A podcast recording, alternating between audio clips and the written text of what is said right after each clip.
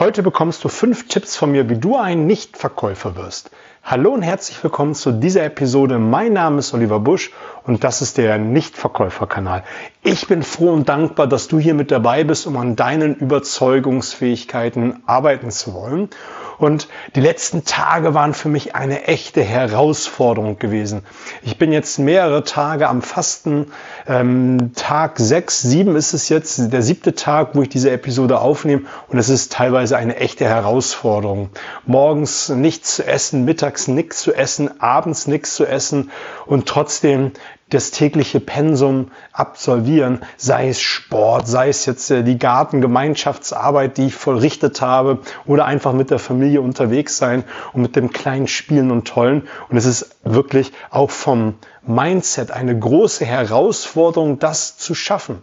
Und das ist auch eine Sache, die ich dir mal gerne ans Herz legen will. Nicht nur das Fasten, sondern auch sich ein Ziel zu setzen und sich permanent klar darüber zu sein, warum man et etwas tut. Ich habe in den letzten Wochen äh, das ein oder andere Kilo zugenommen und ich habe mir gesagt, das muss einfach mal runter und das kann ich am besten einmal schaffen, indem ich einfach mal den Körper resette, gar nichts zu mir nehme und einfach mit ein bisschen Brühe, Wasser äh, mich versorge und einfach so versuche, die Kilos loszuwerden und einfach mal meinen Körper die das gönne, sich zu resetten, nichts aufzunehmen und auch um hinterher nicht mehr das Gefühl zu haben, ich muss permanent essen, der Magen ist geweitet, sondern einfach mal bewusster die Speisen wieder zu mir nehmen und auch diese Geschmackserlebnisse, die aufgrund der ein oder anderen Sache verloren gehen, mal wieder im Mund wahrzunehmen. Und das ist für mich gerade eine Challenge und jetzt nehme ich gerade diese Episode für dich auf und möchte dir fünf ähm, Tipps geben. Vielleicht magst du mal deine Erfahrung schreiben, wie es ist mit Zielen, wenn du nicht genau weißt, warum du etwas tust, ob du am Ball bleibst oder auch, ob du schon mal gefastet hast, sei es jetzt ein Tag, drei Tage, fünf Tage oder vielleicht zehn Tage, wie ich es mir vorgenommen habe.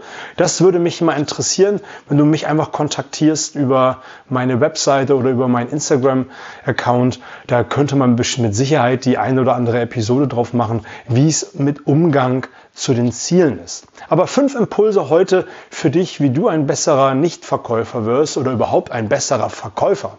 Und das erste, was du nicht tun solltest, ist am Anfang viel Smalltalk um nichts. Jetzt wirst du vielleicht sagen, wenn du mich schon eine Weile verfolgst, hörst, abonniert hast, Du sagst doch immer am Anfang Beziehungsebene, Beziehungsebene, Beziehungsebene, bis der Kunde von allein auf das Geschäft kommt. Ja, das stimmt auch. Aber ich sehe so viele Vertriebler und Vertrieblerinnen da draußen, die am Anfang viel Blabla machen und, ähm, wie sagt man so schön, Gewäsch. Einfach darum, wie schlechtes Wetter ist, wie schlecht Branchen sind, ähm, äh, vielleicht ein bisschen schlecht über den Mitarbeiter reden, was auch immer. Das will alles der Kunde nicht hören. Martin Nimbeck hat mal gesagt, und ich bewundere Martin Nimbeck für seine Arbeit, der macht ganz tolle Arbeit und der ist super zu empfehlen. Der hat gesagt, Kunden kaufen nur von Siegern. Kunden kaufen nur von Siegern. Ich finde, das ist ein elementarer Spruch, weil wenn du am Anfang schon erzählst, wie schwierig es ist, ähm, wie schwierig die Anreise war, wie äh, manche Branchen zurzeit so am Kämpfen haben, was wird dein Kunde denn unbewusst denken? Der wird denken, oh, bei dem scheint alles so gerade so ein bisschen schwierig zu sein, es ist alles nicht so im Flow, da muss ich vorsichtig sein und die Alarmantennen deines Kunden gehen auf und er wird sehr, sehr skeptisch über dich und dein Angebot äh, nachdenken. Genauso solltest du äh, am Anfang oder überhaupt in einem Gespräch Themen vermeiden wie Sex, Religion, Politik. Das sind alles Themen, das sind Tretminen, da kannst du in weiß Gott was äh, hineingeraten und dich äh, um Kopf und Kragen reden. Das sind einfach Themen, die gehören nicht ins Business mit hinein. Egal wie gut du den Kunden kennst, lass es sein. Da spielen immer Emotionen mit und auch Verknüpfungen im Kopf, die du nicht kontrollieren kannst. Und Kontrolle in einem Verkaufsgespräch ist enorm wichtig. Was du lieber tun solltest, ist im ähm, Anfang des Gespräches und auch permanent im Gespräch sein wie ein Detektiv. Schau einfach, was im Raum deines Kunden passiert, was im Umfeld deines Kunden passiert, was generell in so einem Gespräch passieren kann. Und das kannst du immer als Aufhänger benutzen, um im Gespräch voranzukommen, um die Beziehungsebene zu festigen, um zu schauen, was deinem Kunden wirklich wichtig ist. Und da kannst du am Anfang des Gespräches einfach mal äh, deinen Blick im Raum rumschweifen lassen und einfach mal persönliche Gegenstände als Anlass nehmen, darüber zu sprechen. Ich glaube, Joe Girard, der weltweit äh, erfolgreichste Autoverkäufer, hat das immer ganz gerne gemacht. Er ist so ums Auto herumgegangen, wenn ein Auto eine Zahlung nehmen wollte, bevor er das nächste verkauft hat. Hat geguckt, ob er etwas sieht, was er am Auto als Aufhänger nehmen kann. Sei es ähm, Aufkleber an der äh, an Heck des Autos oder irgendwelche Embleme, die im Auto rumlagen oder an, im Spiegel herunterhingen. Das hat er dann als Aufhänger genommen, um zu sagen, ah, ich sehe, Sie angeln, ich gehe auch gerne angeln. Ähm, das musst du für dich selber wissen, ob du da dicht an der Wahrheit vorbeigehen willst oder ob du lieber sehr wahrheitsgetreu bist. Ich bin eher der Wahrheitsgetreue. Ich gucke, dass ich das als Gesprächsaufhänger nehmen kann. Ich bin jetzt kein Angler und ich werde, glaube ich, nie angeln gehen. Aber ich weiß, dass mein Bruder sehr gerne angelt. Und wenn wir da bei dem Beispiel bleiben, ähm, werde ich immer fragen oder würde ich immer an dieser Stelle fragen, ah, ich sehe Sie angeln, mein Bruder angelt auch. Äh, erzählen Sie mal, was, Sie, was fasziniert äh, Sie darüber? Und da hast du dann eine Übereinstimmung, nämlich eine Übereinstimmung, die da heißt, Angeln. Und da wird dein Kunde dann mit Sicherheit drin aufgehen und dir darüber mehr erzählen.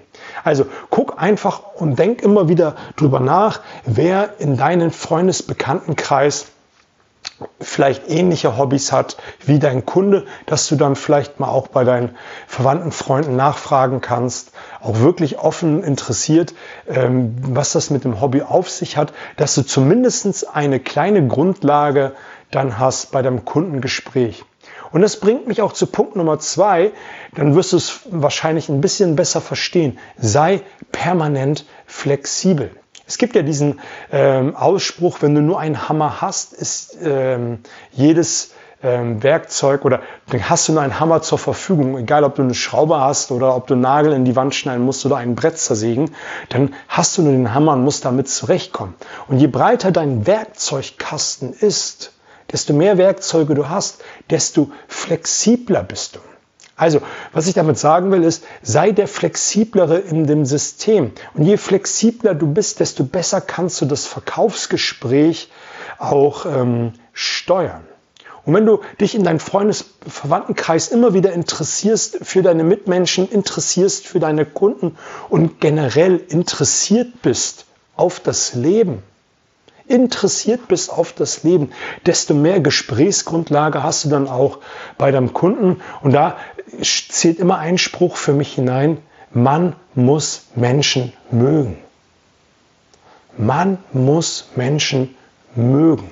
Und wenn du Menschen magst und immer offen, ehrlich interessiert bist, dann erzählen sie dir auch über deine Hobbys, dann erzählen sie über das, was sie bewegt, dann erzählen sie das, was in ihrem Umfeld passiert. Und das hast du dann immer ähm, als Grundlage für die Beziehungsebene und kannst dann eine Weile verweilen, bis der Kunde von alleine auf die ähm, Geschäftsebene wechselt. Lass uns mal zu Punkt Nummer drei kommen. Punkt Nummer drei ist, sei immer mit einem Ziel beim Kunden. Ich höre das so häufig und das ist auch eine Sache, der werde ich in diesem Podcast nicht müde werden, habe immer ein Ziel für das Gespräch. Ich erlebe so viele Vertriebler, so viele, wenn ich die frage, was ist das Ziel für dein äh, Gespräch jetzt? Ich werde es ja sehen. Lass uns doch mal schauen, was für Umsatz ich mache.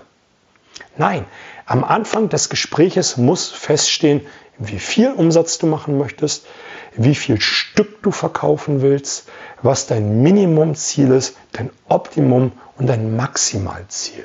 Und dann bist du auch wieder, Punkt Nummer zwei, flexibler in der Vorbereitung, äh, flexibler in dem Gespräch und kannst variieren. Denn wenn du nicht ein genaues Ziel hast, ist jeder Umsatz, den du tätigst, denn das war ja das Ziel, dein Ziel erreicht. Aber wenn du dir sagst, ich möchte mit diesem Kunden heute 2000, 10.000, 100.000 Euro Umsatz ähm, generieren, dann ist das ein konkretes Ziel. Und das ist das, was du dir im Vorfeld vornehmen musst. Und natürlich sollst du dir auch dann ähm, dich dafür feiern, wenn du es erreicht hast. Und es bringt mich zu Punkt Nummer vier. Sei immer vorbereitet im Gespräch. Sei vorbereitet. Und du siehst, es ähm, geht mittlerweile ineinander über. Hast du ein richtiges Ziel? Bist du flexibel? Bist du vorbereitet? Geht alles in einher und du bist dann immer der Flexible. Du kannst auf die Beziehungsebene eingehen. Du hast ein Ziel. Du weißt, was du willst. Das macht es dir leichter im Verkaufsgespräch zu verkaufen und auch mal dementsprechend zu agieren. Und Punkt Nummer fünf ist, nimm dir Zeit. Passe dich an der Zeit deines Kunden an. Passe dich den Gegebenheiten an. Sei einfach in dem Moment, wo du bist.